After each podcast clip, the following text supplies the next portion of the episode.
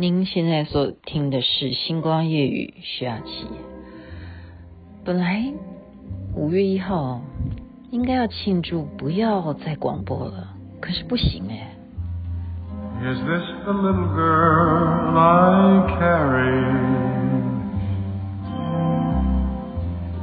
Is this the little boy at play? I don't remember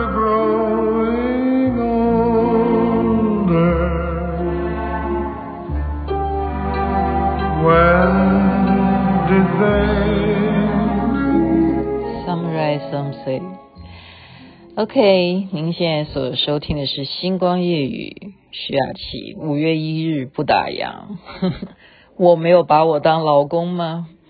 我是希望能够。服务大家，增加一点回忆，或者是小小的收获，分享给大家。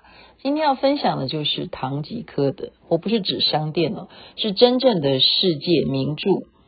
有人大概了解，或者是记得这一本故事书，哈，当时等于是所有在那个中古世纪时代呢，非常颠覆的。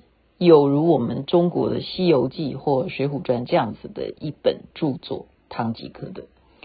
他的故事是因为啊，这个作者他有一个这样子的背景，所以他贫困，从小就是生活很辛苦。年轻的时候啊，去打仗，去当兵，结果作战失败，竟然左手还残废，甚至还被抓去俘虏。当战俘被虐待做奴隶，没有想到，就是因为他有这么样不幸的人生呢、他反而变成要创作《唐吉诃德》这一本世界名著的一个动力，所以他就把唐吉诃德这样子的角色啊，他把他啊列在当时啊，他是西班牙嘛，这、是西班牙的世界名著啊，在康斯。艾古拉这个地方，唐吉诃德就幻想啊，他说：“我常常我们都知道骑士是非常英勇的，我是不是也可以当骑士呢？”啊，所以他就用他身边非常瘦弱的一匹像驴子一样的马，已经根本不叫马，那叫骡子嘛，中国人可能叫骡子。那个就是他的神马啊，然后他可能就是随便看人家做一个什么事情的一个脸盆，他就把它当成他的头盔、战盔，然后他好像随便一个披风披在肩上，他就是一个骑士造型。那骑士还要有随从啊，所以他就随便找他的邻居啊，叫做桑丘，一个非常矮胖的一个人，就当他的随从。当这个故事就是这样子来的。就是这样子的，唐吉诃德，他是一个呃，我们现现在人讲说，诶，你是不是应该去看身心科哦？因为你这样子，你就要当骑士，你这样子是冒牌山寨版的吧？哦，所以这个作者很厉害，他就让唐吉诃德他做了很多，大家现在会觉得真的是你太有想象力了。首先是什么？大家最有印象的就是那个西班牙那个风车，唐吉诃德的代表的象征其实就是那样子的风车。他当时看到这个风车，哇，巨人呐、我要跟巨人来搏斗啊！然后呢，所有田园上面的这样子的绵羊都变成了他的战兵，都好像拿着武器一起跟他要去对抗敌人。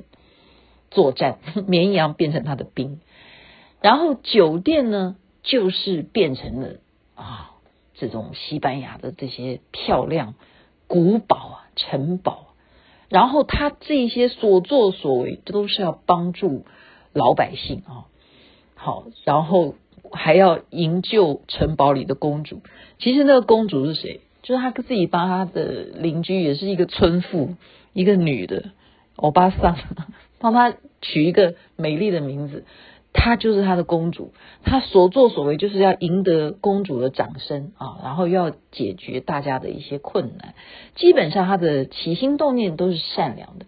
可是跟在她旁边的那个桑丘啊，就是那个邻居农夫，胖胖的。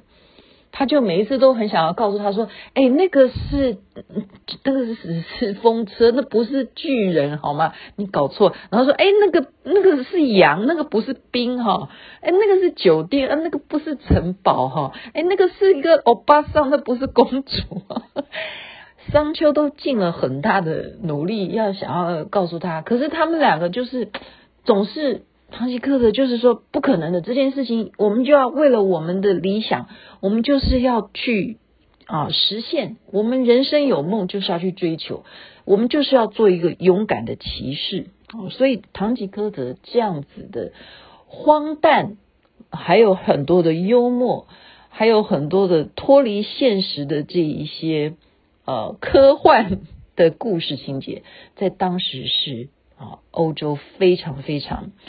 颠覆加上讽刺的一本巨作，那么大家就会说，其实啊，塞万提斯就是这个作者呢，他就是用心良苦，因为人生已经够悲惨了，他的经历啊，我们刚刚讲去打仗啊，左手又残废啊，又当战俘啊，被当奴隶啊，那他为什么不能够用另外一种诙谐的方式？来反映当时的社会状况啊，所以那个农夫就屡屡要告诉唐吉诃德说：“你现在做的事情是很瞎的。”那个人就代表现实，而唐吉诃德所代表的是什么呢？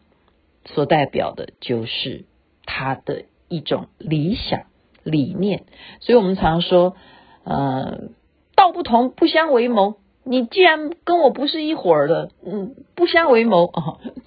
可是，嗯，能够找到道同的人，其实后来会发现少之又少。哦，所以有些人我们常说，为了理念，为了理想，我们大家一起作伴。可是当真正利益当头的时候，鸟兽散的是很多的。能够像唐吉诃德这样子，不畏艰难，而且。始终相信自己所认知的就是真的，这也是一个不容易的事情。最后，他的结局是唐吉诃德被大家逼一定要回到现实里头。你以前就是这个地方的一个乡绅，你就是一个绅士而已，你并不是骑士。唐吉诃德当他真正知道自己只是一个乡绅的时候呢，唐吉诃德。就死了哦，所以这样子的一个剧情的安排，就是一种反应。你要相信现实，还是你要追求理想？有时候这种牵扯真的是需要我们的智慧，不是吗？今天就把唐吉诃德的故事分享给大家，同时我还会在脸书上面 PO 出我在西班牙的这些。风车的照片，哇哦，想起来都觉得好酷哦！我有跟唐吉诃德一样的疯狂诶。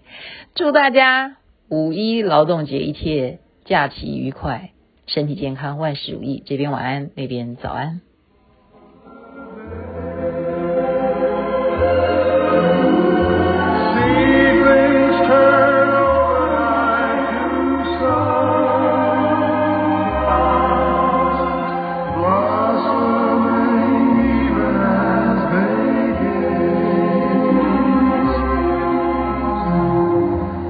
sunrise,